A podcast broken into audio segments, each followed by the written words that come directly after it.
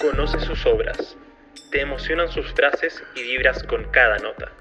Ahora nos toca abrir el debate y saber qué mundos se esconden detrás de las ideas. Esto es Voces de Cancha General. Una vuelta al origen, un presente inamovible, una conversación.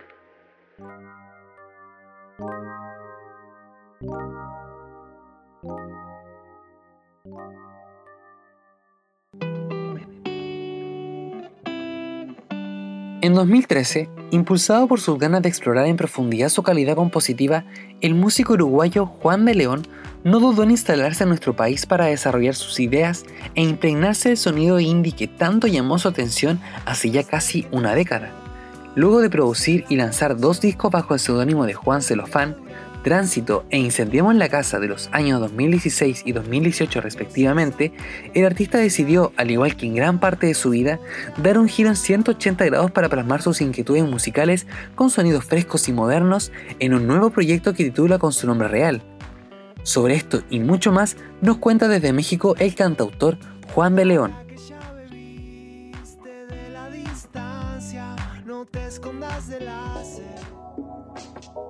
Y otra vez despierto pensando.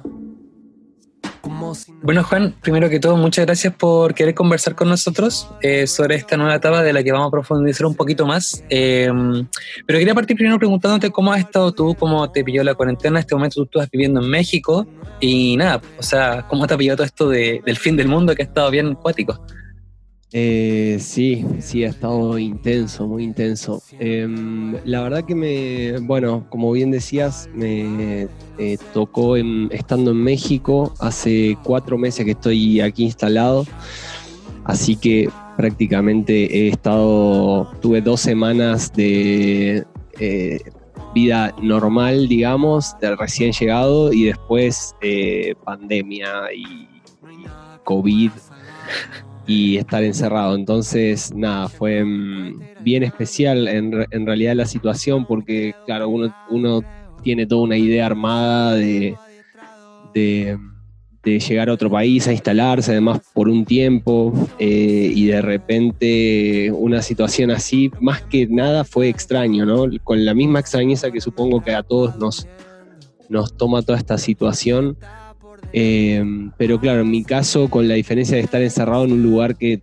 todavía no recién estoy conociendo. Entonces, eh, en ese sentido, eh, bastante mm, especial. Pero después de, dentro de todo, creo que estoy todo lo mejor que se puede en esta situación, digamos. Eh, así que bueno, y también con la posibilidad de quedarme en casa, así que también agradecido por eso llevándolo como se puede.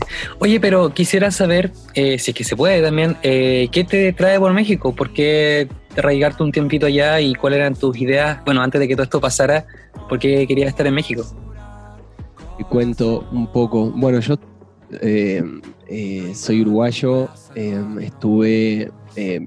En, estuve viviendo los últimos siete años en Chile, me fui un poco así a la aventura y a, eh, un poco también llevado por la música, a hacer, hacer proyectos, a, hacer, eh, a trabajar en, cosas siempre vinculadas a la música, al arte, qué sé yo. Y mm, en el último tiempo, eh, bueno, pasé siete años en, Santiago haciendo un montón de cosas y mm, en el último tiempo surgió la oportunidad em, de venir por temas de trabajo, que yo también eh, trabajo eh, como gestor, eh, trabajo en, Quema su cabeza, en el sello chileno, sello independiente que tiene más de 20 años, y también en, en, Armónica, que es una agencia también muy, muy cercana a Quema su cabeza, y mm, surgió la oportunidad de venirnos, o sea, de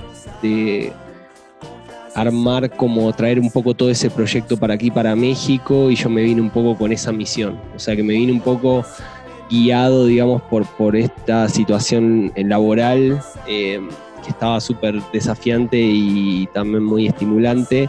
Y también de alguna manera coincidió con un periodo de, querer eh, moverme un poco. Eh, sentí que ya había como cada tanto uno necesita como reciclarse o por lo menos así es un poco en mi comportamiento cada cierto tiempo. Em, necesito como, bueno, eh, desarmar un poco lo que armé y de nuevo volver a, estar en una situación nueva, en un escenario nuevo. Y eso fue un poco eh, lo que pasó ahora. Em, me pareció súper interesante esa oportunidad cuando surgió y, también coincido con estas ganas de querer explorar otros lugares, vivir en, otro, en otra ciudad y México, y en concreto Ciudad de México hace mucho tiempo que lo tenía ahí en el mapa como una especie de, lugar que me estaba llamando hace tiempo, así que aproveché. Genial, muy nómada Juan, eh, pero bacán. Y, tú me das cuenta que también estás haciendo un trabajo en conjunto con Quema Su Cabeza, sello chileno que, por lo que estoy entendiendo, se está tratando de insertar en mercados en México y quizás en otros lados. Genial, me parece increíble. Pero la entrevista es sobre el, proyecto que tú estás eh, liderando y, y, nada, me parece re interesante porque hace un, no, no, creo que te acuerdes, pero hace un par de años conversamos también nosotros eh, sobre el lanzamiento de tu disco como último disco Genial.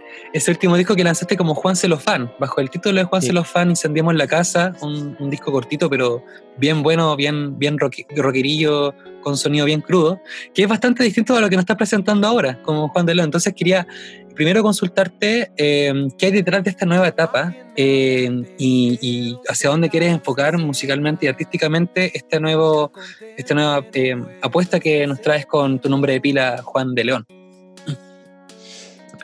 Eh,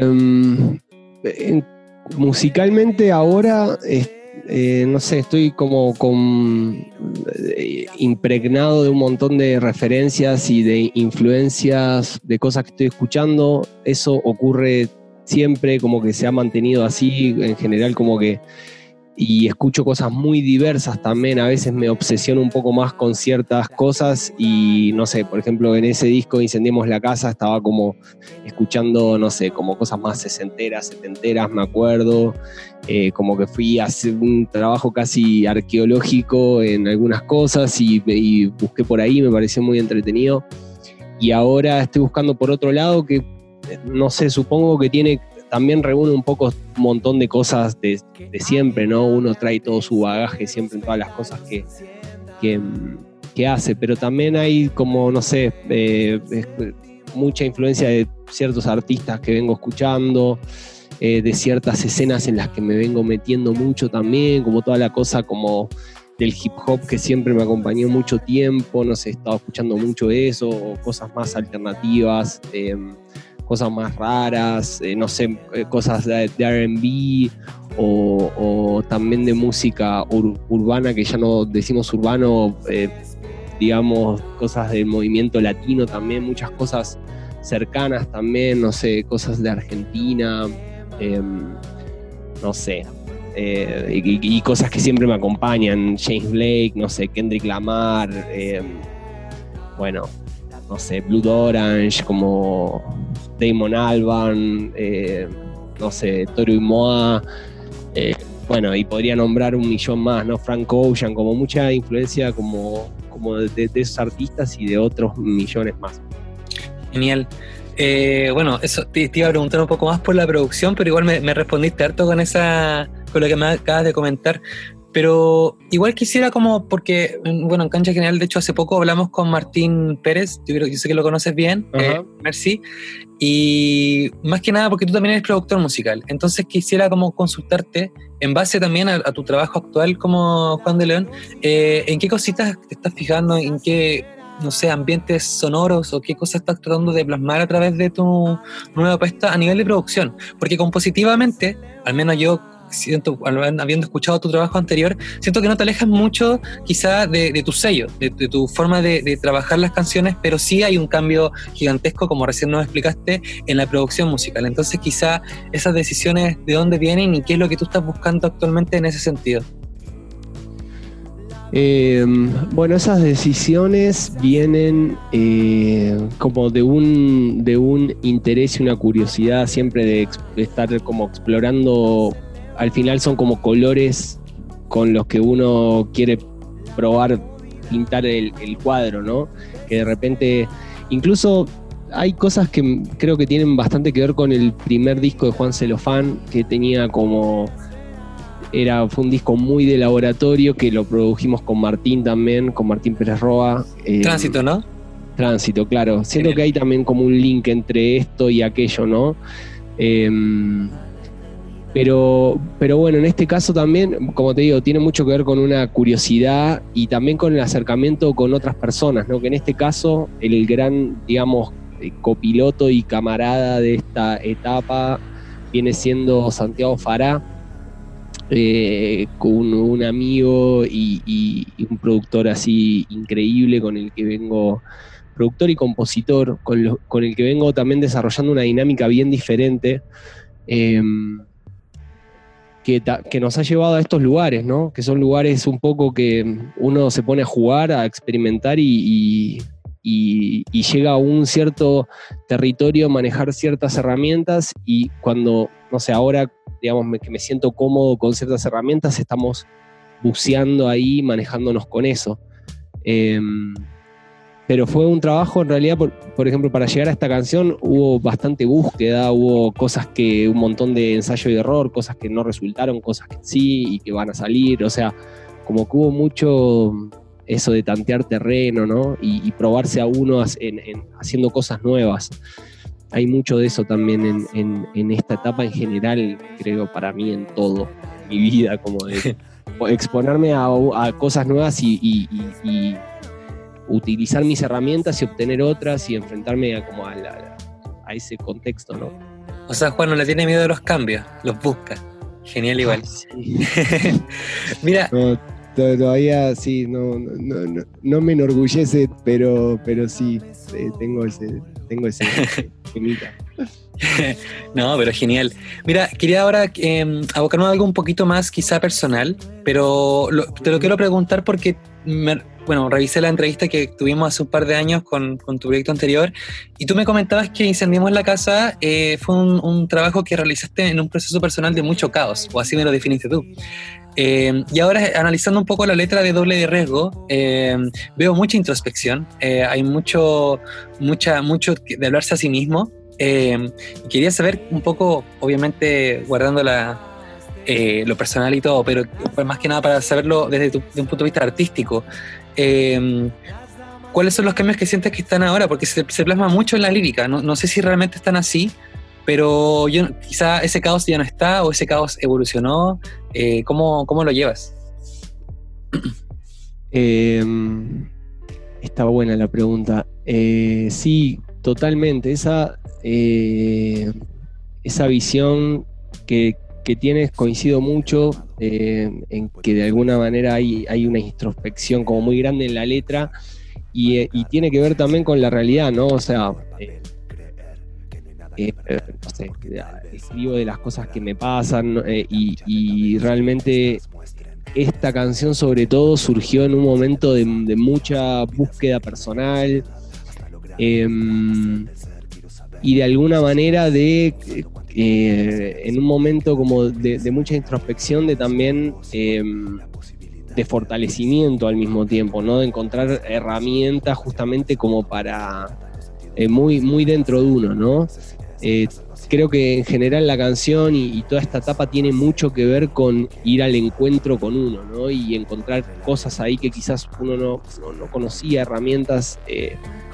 Eh, eh, hay mucho trabajo interno en esta etapa para mí y también creo que en la letra es como muy, es muy evidente eso, ¿no? Em, claro, Incendiamos la Casa tal cual, es un disco incendiario en ese sentido, como que vi, este, es muy, venía como en una situación, está hecho como en una situación muy desbordante. Y esta canción, como que no, no lo había pensado, pero en realidad si uno hace una línea de tiempo, de alguna manera es como eh, esta idea ¿no? de ser el, propio doble, eh, como esa reflexión y alguna manera. Se está yendo un poquito el, audio, se estaba yendo un poquito. Ahí. Ahí sí. Bien. No digo que esta, como esta idea de, de ser el, propio doble de riesgo creo que tiene que ver con eso, ¿no? Con venir durante mucho tiempo muy expuesto a muchos niveles y empezar a cuidarse también, empezar a fortalecerse, empezar a generar herramientas nuevas eh, con uno mismo, ¿no? En, ese trabajo. Eh, así que sí, viene, viene por ahí la canción eh, y nada, quizás es un poco la segunda parte o, un poco todo lo contrario a, ese otro disco que mencionaba. O sea, evidentemente hay una evolución y quizá una madurez como en lo personal o quizá en lo, compositivo y, se nota harto que bueno cuando se plasman ese tipo de cosas, sobre todo cuando hay una, un lineamiento artístico que se da con tus trabajos, con los discos, eso a veces pasa nomás y uno no se da cuenta, así que genial. Bueno, se da cuenta la gente que lo escucha. Eh, hay, un, hay un temita, un concepto que, que me pareció re interesante, a ver si podemos como profundizar ahí, que es en, en, la, parte, en, el promocional de este nuevo single, se habla del concepto de, de, de los yo o, o de la, del yo que me habita. Eh, o los múltiples yo que me habitan y cómo coexisten, que tiene un poco que ver con lo que me estabas conversando recién, pero encuentro muy interesante ese concepto, sobre todo en plena pandemia, creo que todos estamos tratando de convivir con nosotros mismos de lo mejor posible. Eh, quisiera saber un poco más sobre eso. Em, sí, ahí hay, creo que hay como un juego porque de alguna manera la canción ya propone, el título de la canción ya propone como una especie de de, identidad múltiple o algo por el estilo, ¿no? Como que hay otro, eh, como con el, supuesto de que hay otro que asume los riesgos, ¿no? Y uno se mantiene a salvo. Esa idea me, parecía muy, como muy divertida. Em, y que en verdad es, digamos, es, falsa, ¿no? En general, o sea, es, siempre uno el que asume los riesgos. Pero con respecto a esto del, del como de los de, de encontrarse con, distintos, con distintas versiones de uno. Eh, sí, tiene mucho que ver em, todo este proceso y esta canción siento que es, es, como un gran ejemplo, se desprende mucho de todo este proceso. Eh, en mi caso tiene que ver con eso, con de alguna manera eh, como poner a conversar como facetas diferentes mías, intereses diferentes míos, eh, que me di cuenta que habitan en mí de repente por uno por, por, ciertos, por ciertas situaciones los tiene como más eh, enemistados estas versiones de uno mismo o, las tiene como sin mantener mucho diálogo y me, empezó a parecer interesante como esto de como también tiene que ver con una cosa de aceptación, ¿no? Como de, decir, bueno, quizás me interesa esto, me interesa esto otro, eh, puedo hacer esto y puedo hacer algo totalmente diferente y, está bien porque, eh, digamos, eh, habita en mí eso, o sea, cuando, si uno no lo fuerza realmente es como que solo hay que dejarlo ser y en cierto punto es como que no hay nada más fácil que ser uno mismo en ese sentido, ¿no? Porque... Em, y, siempre cuando pienso en esto, siempre como que me, me acuerdo de yo soy súper nichiano, eh, así como para todo, y, me acuerdo de esa idea de, soy un campo de batalla, eh, que decía Nietzsche, ¿no? Como que de alguna manera siempre están en conflicto como estos, estos eh, distintos, distintos yo que se quieren como anteponer al otro. Y no sé, en este caso, desde hace un tiempo como que los he puesto a conversar a todos juntos y ver qué pasa, ¿viste? A ordenar el gallinero. Sí, en ese proceso ha surgido esta canción y están surgiendo un montón de cosas y también cambio a otro nivel, ¿no? Como más personales, qué sé yo. Genial, genial. Esa, esa coherencia artística personal está re buena.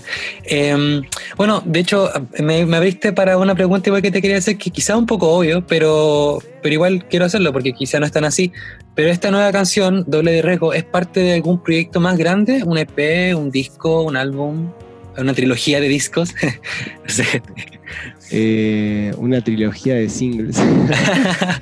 Eh, no, la verdad, mira, la verdad que no lo tengo claro. Em, no, no lo tengo claro. Quizás sí, quizás no.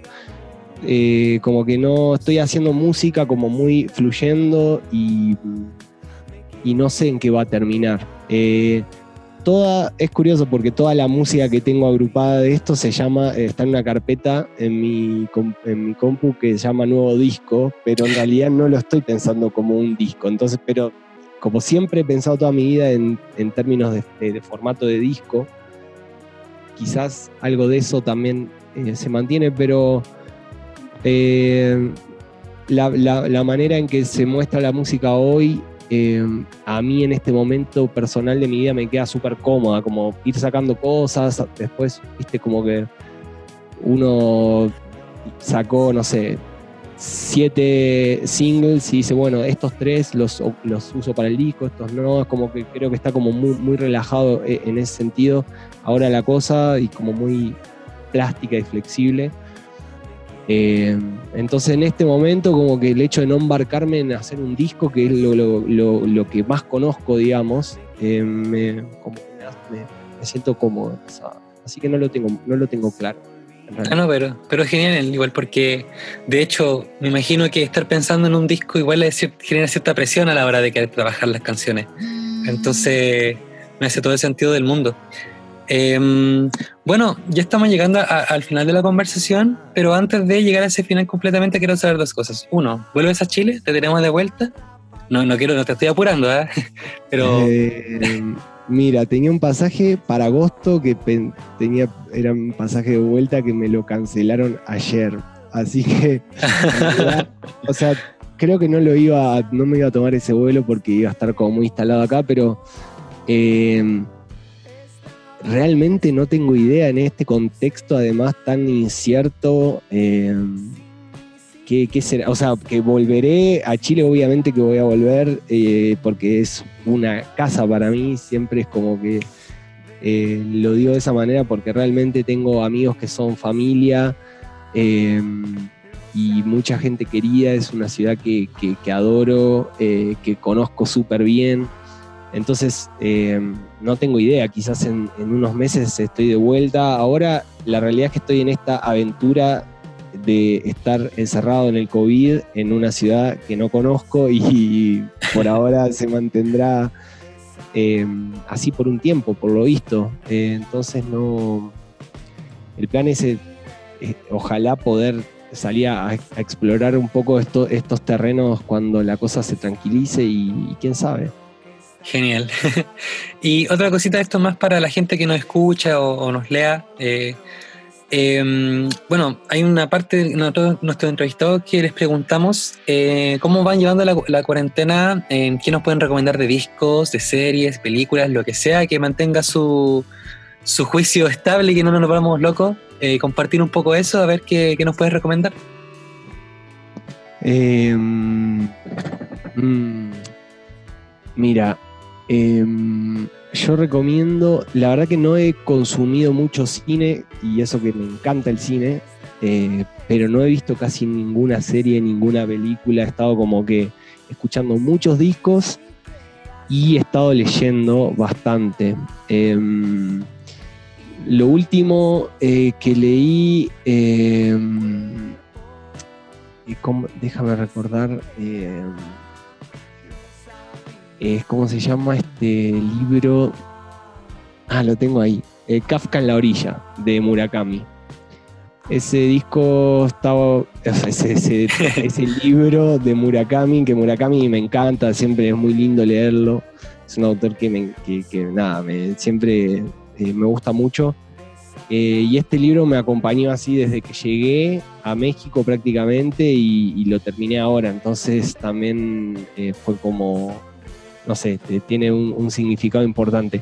Y después de discos, uy, miles de cosas. A ver, estoy aquí revisando mi Spotify. Eh, a ver qué cosas puedo recomendar. Eh, bueno, un disco muy lindo eh, que escuché bastante es de una banda de Uruguay que se llama Los Hermanos Láser, que tiene un disco debut que se llama así. Eh, recomiendo mucho eso.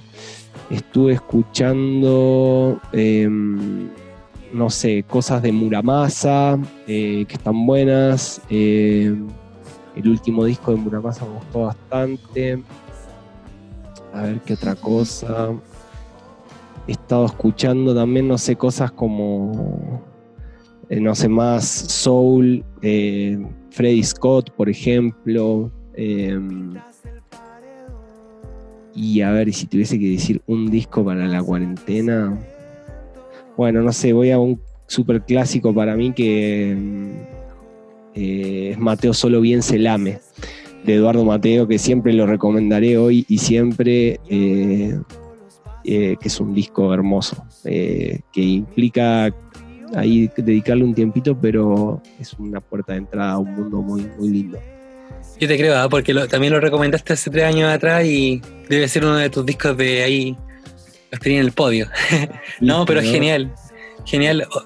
Eh, nada, pues Juan, muchísimas gracias por compartir con nosotros, muchísimas gracias por darnos esta nueva, esta apertura, esta nueva etapa de tu trabajo. Vamos a estar todos en cancha general súper atentos a lo que vayas lanzando para escucharlo. Y nada, eh, harta suerte con el tema de, la cuarentena aquí también. Y nada, muchas gracias.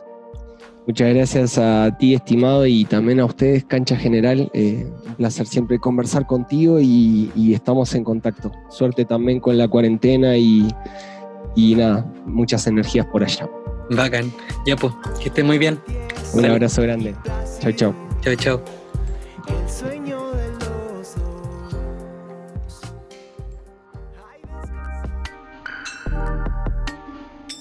Te invitamos a salir de la muralla, las canciones y llorar los poemas.